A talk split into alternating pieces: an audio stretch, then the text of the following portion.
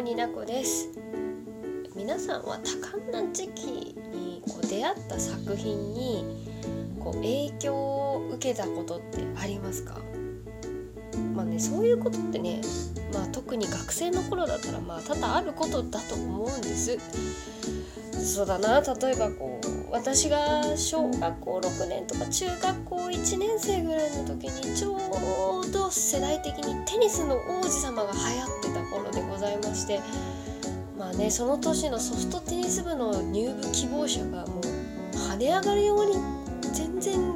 歴代と違ったぐらいもう人数が多かったとかねそういう感じです。よ要はこ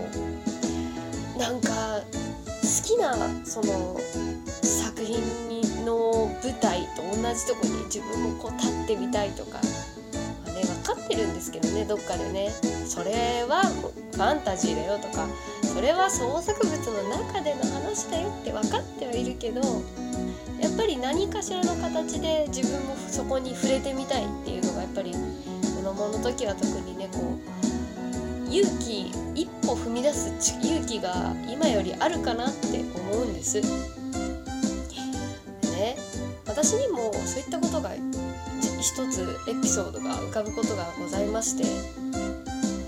あのそうね人生を変えた漫画の一つに「はちみつとクローバー」という作品がございます。えー、この「はちみつとクローバー」は少女漫画なんですけれどもまあねこの漫画について少しお話しするのと、まあ、どんな風に私の人生に影響があったのかっていうところについて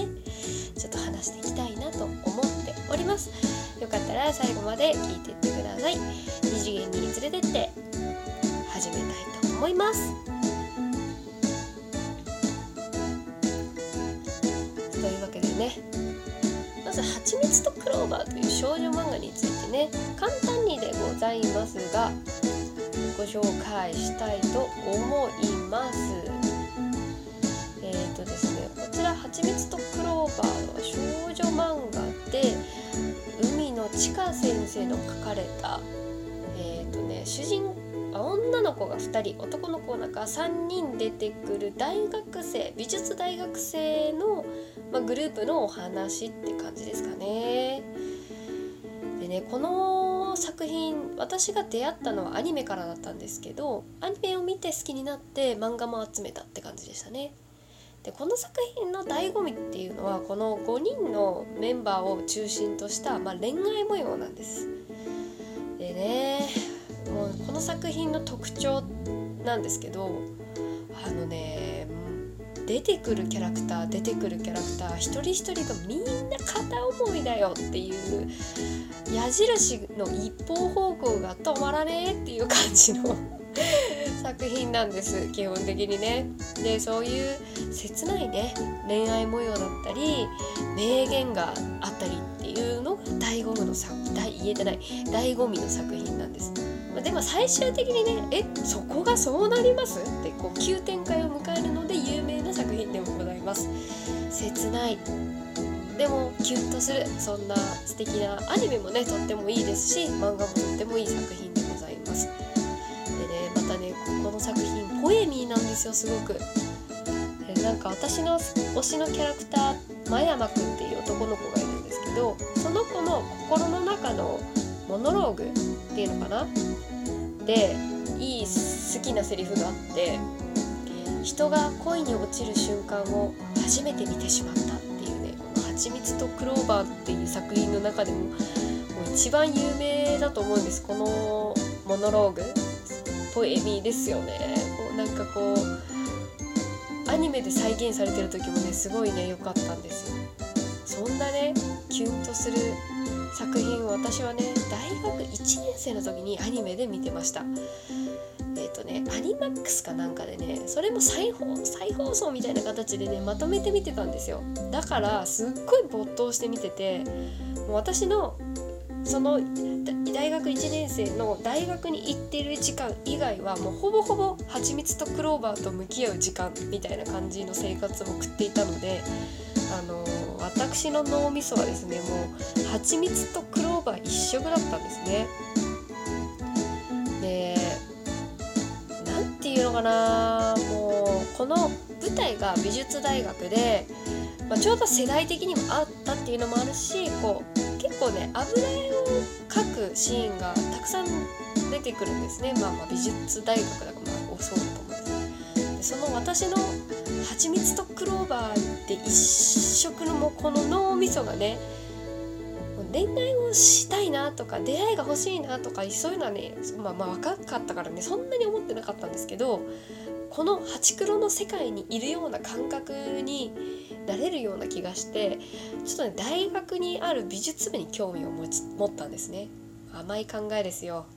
みんながね中学校で経験してるようなことをね 大学生でまだねちょっと悶々と抱えているような私でございましたよちょっと日本語がおかしいけれども。で仲良くしてる学部のお友達にそうたまたまね美術部に入ってる子がいてすごい楽しそうだったんで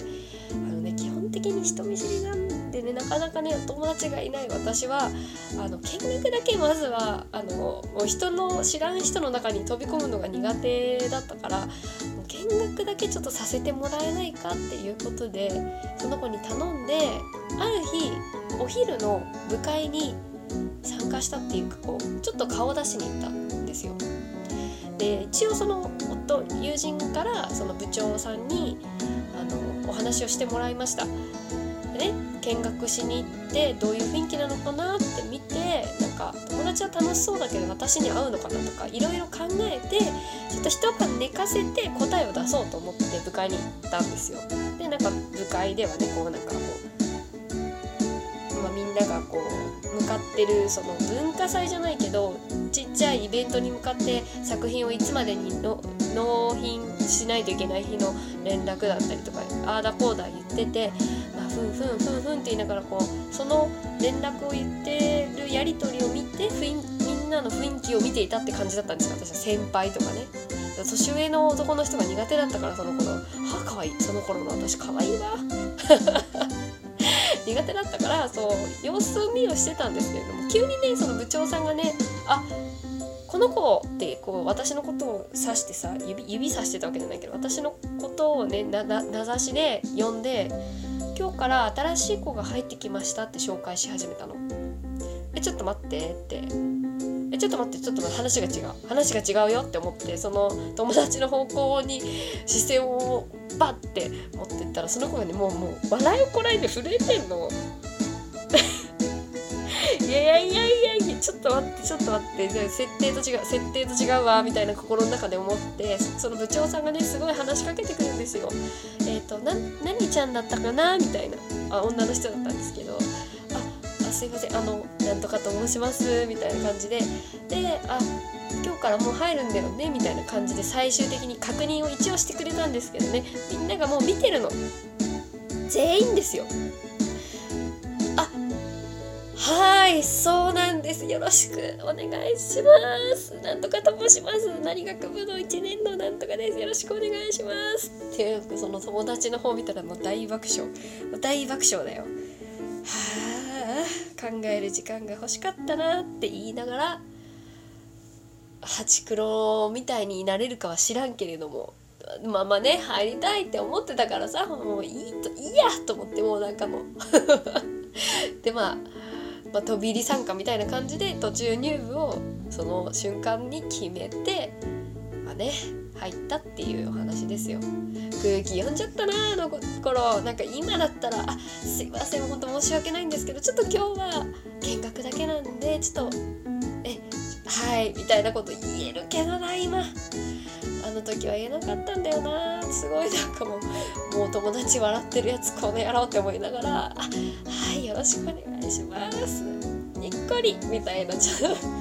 たわっていう懐かしい思い出。まあね、バイトもしてたし他のサークルもね掛け持ちもしてたから結局ねなんかこう作品自体はあ大きい油絵を3枚ぐらいしか描き上げられなかったんですけれども最終的にはね今でも連絡を取るぐらいねその美術部のメンバーとは仲良くさせてもらってますから私にとってはとっても大事な場所は「はちみつとクローバー」という作品でしたけれどもこの作品のおかげでま今私にとってはね大学で過ごす友人が増えたし居場所が一つ増えたそういう人生を変えてくれた影響を与えてくれた作品でございました。まあねハチクロみたいな恋愛とかは、別にしてないんですけどそんなねそんなすぐ男女揃ったからってすぐ恋愛関係になるわけではないというね推しの真山くんみたいな人もいなかったよっていうそんなお話。まあそんなわけで蜂蜜とクローバーについてはなんか深掘りしてね推しの真山くんのがどういう風にいいのかっていうのはねまた違う機会にお話をしたいと思いますが私が何て言うかな作品に影響を受けてこうない勇気を一瞬で絞り出したっていうんなお話でした。ああ。まあねこんなハプニングもありましたけれども人生は漫画のようにはいかないって思う時もあるし漫画より思ってもいないような急展開を迎えるようなこともあったねっていうそんなお話でした。今日も最後まで聞いていただいてありがとうございました。皆さんのそんな似たようなエピソードがあったら是非教えてほしいな。マシュマロでもリプでも何でも待ってます。じゃあまた次回のラジオでお会いしましょう。じゃあね